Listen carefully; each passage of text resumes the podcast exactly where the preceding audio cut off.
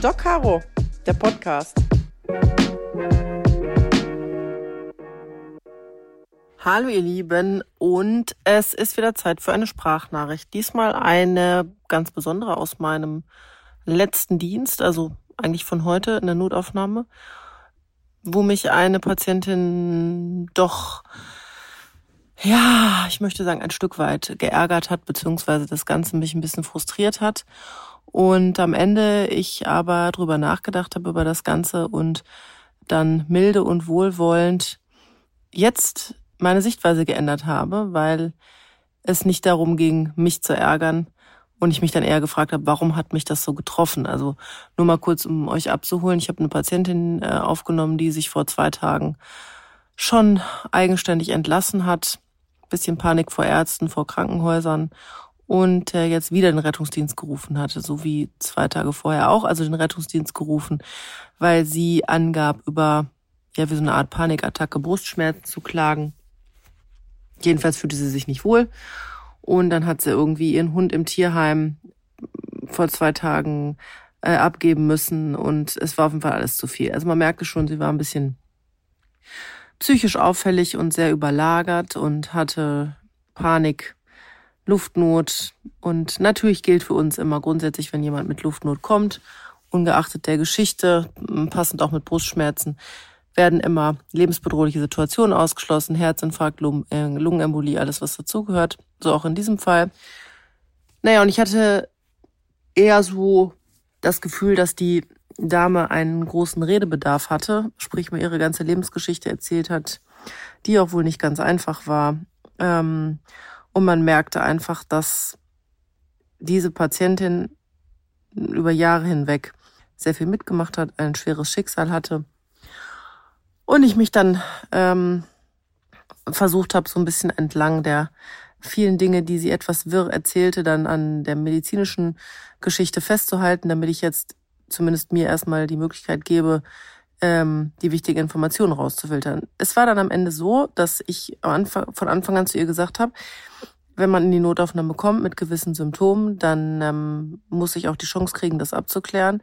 Und ich habe mich dann ziemlich dahinter gehangen, weil es gab natürlich keine Krankenkassenkarte, es gab keine Arztbriefe zuvor befunden, es gab vage Aussagen zu Diagnostik, was das Herz angeht, Diagnostik, was die Lunge angeht, irgendwas von der Operation, aber ich konnte das nicht richtig rausfinden, irgendwas von Psychiatrie und Aufenthalt und naja, ich habe dann, jetzt kommt wieder mein Appell, es wäre so schön, wenn wir den gläsernen Patienten hätten, also wenn ich einfach die Karte einlesen könnte und dann wüsste, was der Patient hat, aber nein, wie gesagt, jeder ähm, Marktforscher weiß, wann wir wo welches Shampoo kaufen. Wir sammeln Punkte bei Payback und wie es alles heißt. Aber wir dürfen nicht wissen, was der Patient für Medikamente nimmt. Also das ist ja eins meiner größten Forderungen, dass wir endlich mal anfangen, die Patientendaten auf den Krankenkassenkarten zu speichern, damit auch jeder Arzt Bescheid weiß. So war es dann aber nicht. Ich habe dann zu ihr gesagt, also ich werde mich jetzt mal dahinter klemmen, alle möglichen Krankenhäuser abtelefonieren, alles rausfinden weil ich auch wirklich der Meinung war, dass sie da in vielerlei Dingen Hilfe brauchte, wahrscheinlich eher psychisch oder psychiatrisch als äh,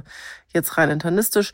Habe ihr aber gesagt, pass auf, nicht so wie vor zwei Tagen, wenn ich mir jetzt hier die Mühe mache und alles abtelefoniere, dann bin ich jetzt eine ganze Zeit mal weg. Nicht, dass du hier wieder fluchtartig die Notaufnahme verlässt. Nee, nee, äh, würde sie nicht, wäre auch alles gut. Und ich habe mich dann wirklich ähm, drangehangen, habe versucht, die Befunde raus äh, äh, zu fischen und äh, so telefonieren. Habe, ich glaube, mit drei Krankenhäusern telefoniert. Alles rausgesucht. Währenddessen eine ganz liebevolle Schwester sich um die Patientin gekümmert und Blut abgenommen und noch ein EKG geschrieben und noch ein EKG geschrieben. Also alles auch sehr aufwendig gemacht.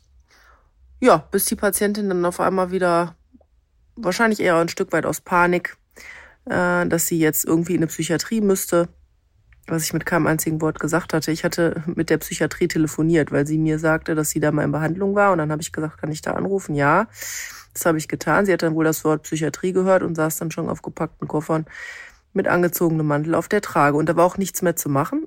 Offensichtlich hatte sie tierische Panik, dass ich sie irgendwie in die Psychiatrie ähm, einweisen würde. Gab für mich gar keinen Grund. Ich habe es dann versucht, zu ihr, ihr zu erklären. Ähm, aber ich kam nicht mehr durch. Und je schneller ich mich versah, war die Patientin aus der Notaufnahme raus. Und ich stand da nach, ja, faktisch knapp zwei Stunden Arbeit, bisschen wie bestellt und nicht abgeholt. Ein bisschen, ich möchte an der Stelle schon sagen, sauer, weil äh, ich mir ja so viel Arbeit gemacht habe. Ähm, und habe mich dann dabei erwischt, wie ich jetzt gar nicht primär die Patientin und deren vermeintliche Probleme dann im Fokus hatte, sondern eher so mein enttäuschtes Ego. Also ich hatte wirklich in dem Moment mein enttäuschtes Ego.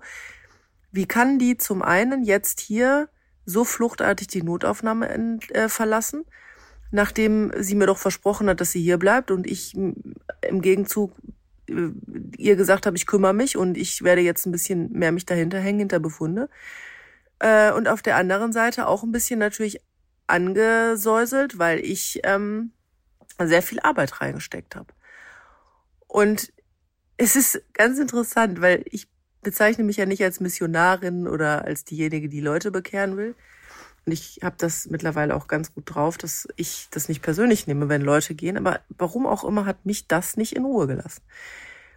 Und das war wieder so ein Fall für, ich wollte ihr so gerne helfen, weil ich ihr angesehen habe, dass sie Hilfe braucht, die aber nicht richtig medizinisch war, sondern wirklich eher ein Ort zum Zuhören und jemanden, der wirklich auch mal sich die Zeit nimmt, das alles aufzuarbeiten, um dann aber einfach zu gehen.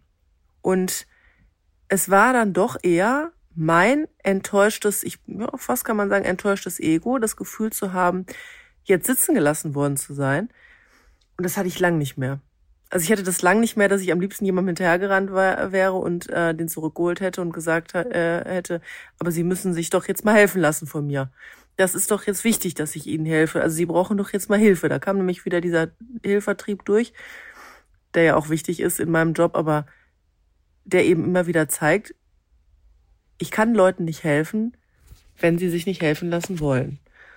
Und das hat, da habe ich echt dran zu knabbern gehabt an dem Tag.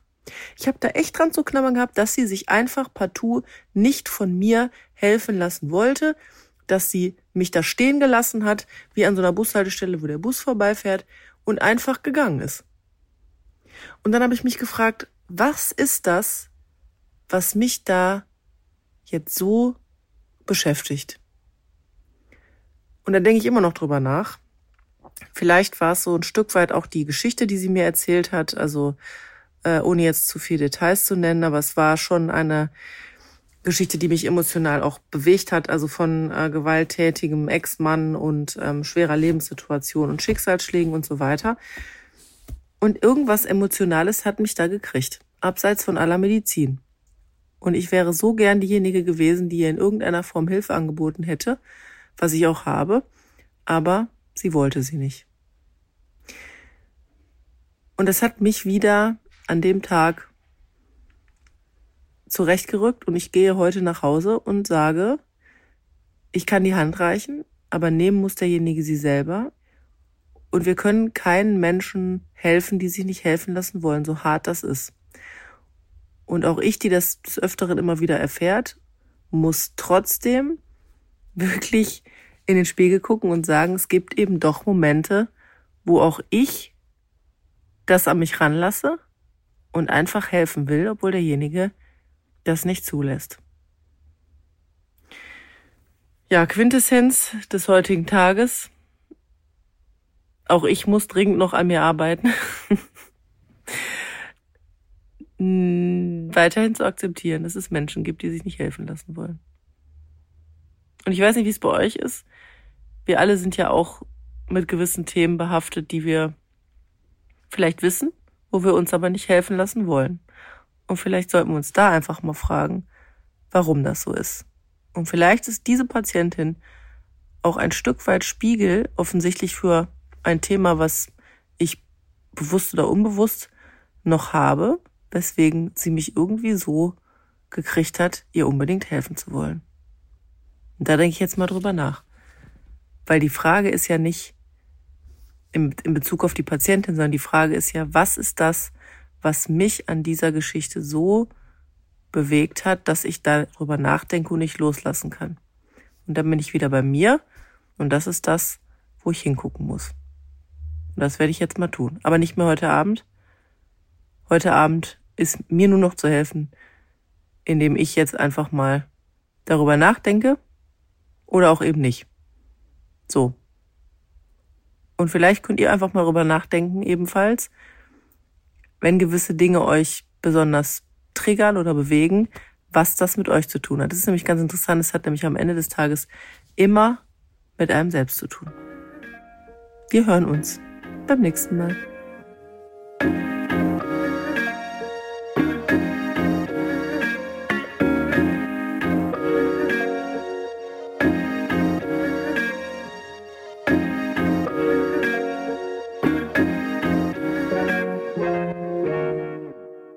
Dieser Podcast ist eine Produktion der Audio Alliance.